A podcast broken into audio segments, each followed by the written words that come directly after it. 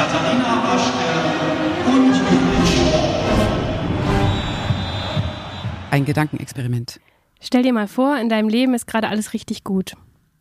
Du bist zwar noch jung, aber hast einen groben Plan, was du erreichen willst und wie du dir das alles so vorstellst. Du bist nicht reich, aber auch nicht arm, hast ebenso mittelmäßige Startchancen und alles in allem Grund zum Optimismus. Und dann gehst du in ein Konzert. Ein scheinbar völlig unwichtiges Ereignis. Vielleicht haben dich Freunde überredet, ob du mitkommst und dann hast du halt zugesagt, ohne groß darüber nachzudenken.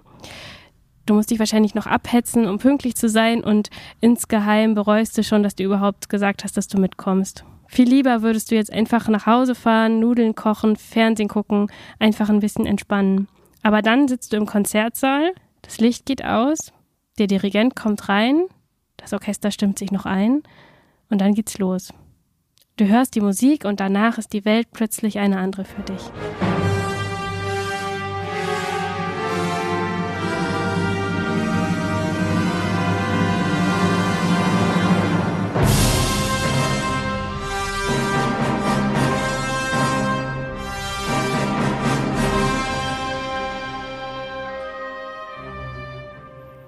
Das ist echt gewaltig. Ja, und das ist noch längst nicht alles. Das ist der Anfang von Mahlers zweiter Sinfonie. Judith, was war das eigentlich für ein Gedankenexperiment, zu dem du da gerade anregen wolltest?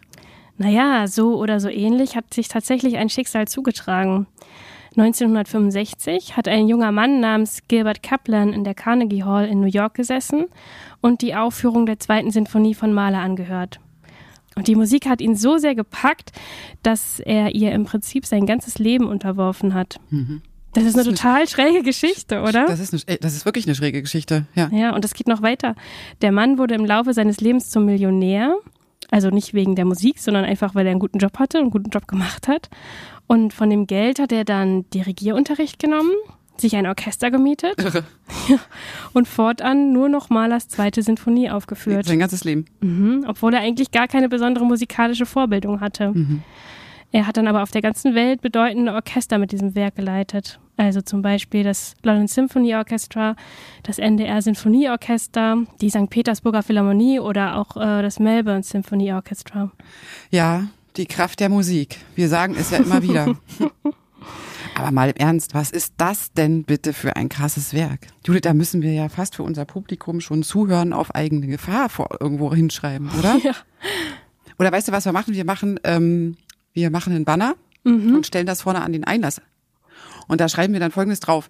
Das Anhören dieser Musik könnte dazu führen, dass sie ihr gesamtes Leben in Frage stellen und ihre bessere Hälfte verlassen, um ein Leben als Eremitin im Himalaya zu führen. Ja, sowas zum Beispiel. Das wäre auf jeden Fall schlecht für unsere Abo-Reihe. Äh, Ich ja. finde es ganz schön mutig von unserem Intendanten, dass er dieses Werk direkt an den Anfang der Konzertsaison setzt. Nicht, dass dann alle weg sind. Aber jetzt mal Spaß beiseite. Lass uns doch noch mal in die Musik reinhören.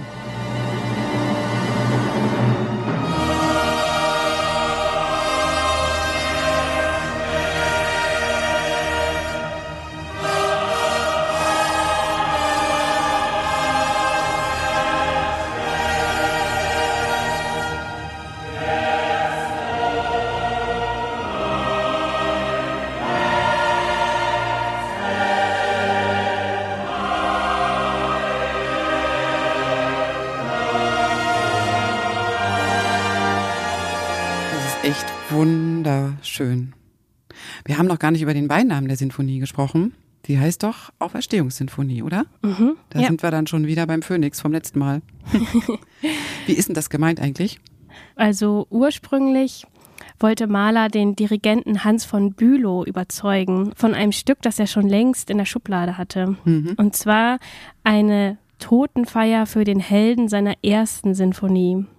Und ähm, als Mahler dann äh, im Zimmer von von Bülow stand und äh, ihm ein paar Takte vorgespielt hat, hat er sich anscheinend die Ohren zugehalten und ähm, hat gesagt, dass das für ihn keine Musik ist, dass er das ganz schrecklich findet. Und tatsächlich war es so, dass von Bülow dann auch kurze Zeit später gestorben ist. Und ähm, ja, man kann sich vorstellen, es war eine besondere Persönlichkeit und dementsprechend feierlich muss auch diese Beerdigung gewesen sein. Und natürlich wurde dort auch äh, Musik gespielt. Und zwar unter anderem der Choral Auferstehen, ja, auferstehen wirst du. Mhm. Und der Maler war auch dabei. Ja, Maler war auch dabei. Also der hat es gehört und über den Weg ja. hat er sich dann, äh, ist es zum Namen von der Sinfonie gekommen. Ja, wir können uns mal kurz diesen Choral anhören. Mhm.